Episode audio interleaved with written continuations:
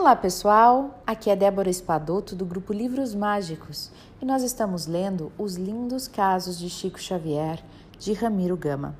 Hoje nós vamos ler o caso número 53.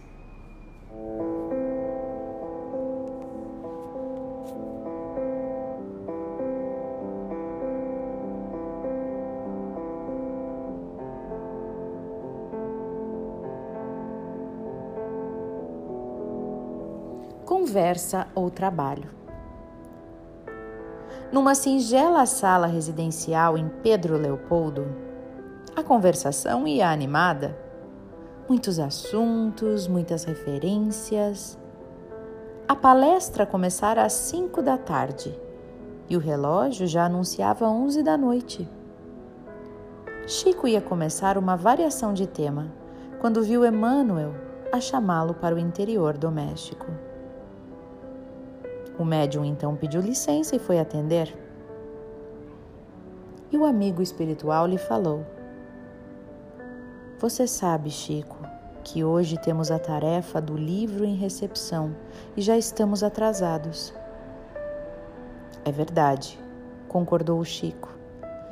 Entretanto, tenho visitas e estamos conversando.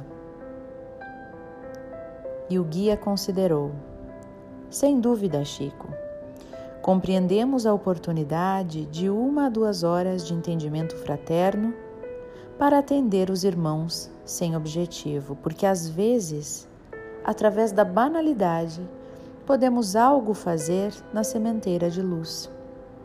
Mas não entendo por que seis horas a fio de conversação sem proveito, Chico. O médium refletiu e nada respondeu. Indeciso, deixara correr os minutos, quando Emmanuel lhe disse novamente: Bem, Chico, eu não disponho de mais tempo. Você decide.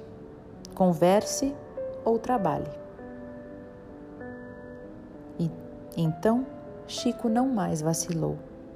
Deixou a palestração que prosseguia, cada vez mais acesa na sala, e confiou-se a tarefa que o aguardava com assistência, assistência generosa do benfeitor espiritual.